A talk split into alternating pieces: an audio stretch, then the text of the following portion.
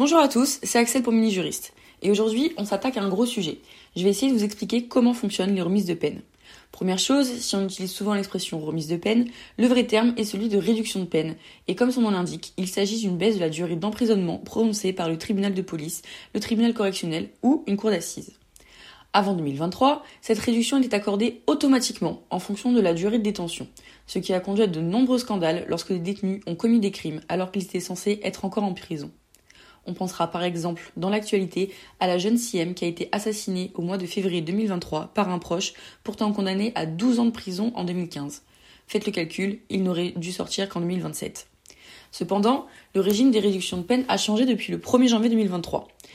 Elles ne sont plus accordées automatiquement et sont maintenant subordonnées à une bonne conduite en prison, par exemple en ne provoquant pas d'incident dans l'établissement carcéral, et à des efforts de réinsertion, comme la préparation d'un diplôme ou le suivi d'une formation professionnelle. Le juge compétent pour décider d'une réduction de peine est le juge d'application des peines, aussi appelé JAP dans le jargon. C'est à lui que revient la charge d'examiner la situation des détenus pour leur octroyer une réduction de peine en fonction de l'importance de la condamnation, de la durée de l'incarcération, du comportement en prison et de la nature de l'infraction commise.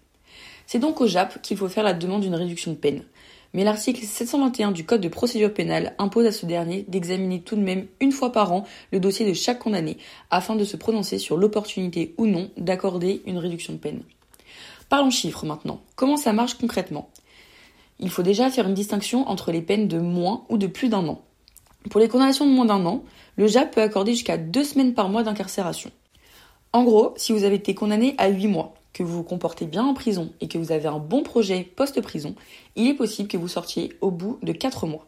Mais ça, c'est en principe la réduction maximale qui peut être octroyée. Elle peut varier, comme j'expliquais précédemment, en fonction de la nature de l'infraction, du comportement en prison et de la préparation à la réinsertion. Par exemple, si en plus d'une condamnation de moins d'un an, le juge a assorti la peine d'un suivi socio-judiciaire parce que le tribunal a considéré que le détenu avait besoin d'aide outre la sanction de l'infraction et que ce suivi n'est pas honoré, la réduction maximale sera limitée à une semaine par mois d'incarcération. De même, ce sera maximum une semaine pour un mois d'incarcération euh, pour le détenu qui a été condamné pour un crime. Par contre, on monte à 9 jours par mois d'incarcération pour un délit. Petite parenthèse, la différence entre un crime et un délit se voit au niveau de la peine prévue. Si la loi prévoit une peine de moins de 10 ans, c'est un délit. Si la loi prévoit plus de 10 ans, comme 15 ans, 20 ans ou la perpétuité, c'est un crime.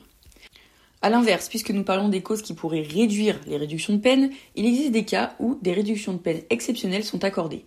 C'est par exemple le cas où un détenu a fait des déclarations qui ont permis de faire cesser ou d'éviter la réalisation de crimes graves, ou si le détenu a aidé la direction de la prison à mettre fin ou à éviter la réalisation d'actes de mutinerie, c'est-à-dire de révolte ou d'évasion. Dans ces cas-là, la réduction de peine pourra aller jusqu'à un tiers de la peine initiale.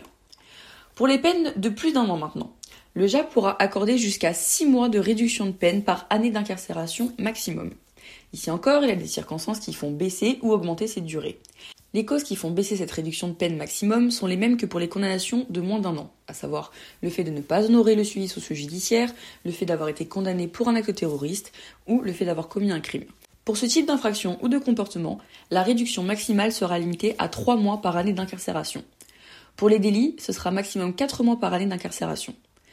S'agissant des causes qui peuvent augmenter ce délai maximum de 6 mois, comme ce que je vous expliquais, ce sont les mêmes aussi que pour celles euh, des condamnations de moins d'un an, à savoir le fait de faire des déclarations qui ont permis de faire cesser ou d'éviter la réalisation de crimes graves, ou le fait d'avoir aidé la direction de la prison à mettre fin ou à éviter la réalisation d'actes de mutinerie ou d'évasion. Dans ces cas-là, la peine pourra elle aussi être réduite d'un tiers de la peine initiale.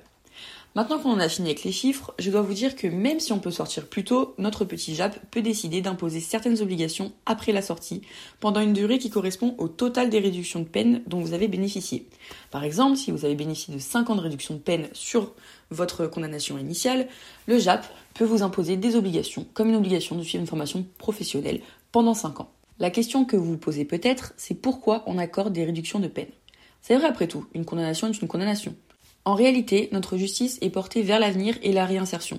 La justice française cherche à motiver les détenus, à faire un vrai travail sur eux-mêmes, pour qu'ils préparent leur sortie, puisque la France se condamne par principe que jusqu'à 30 ans de prison maximum d'un coup.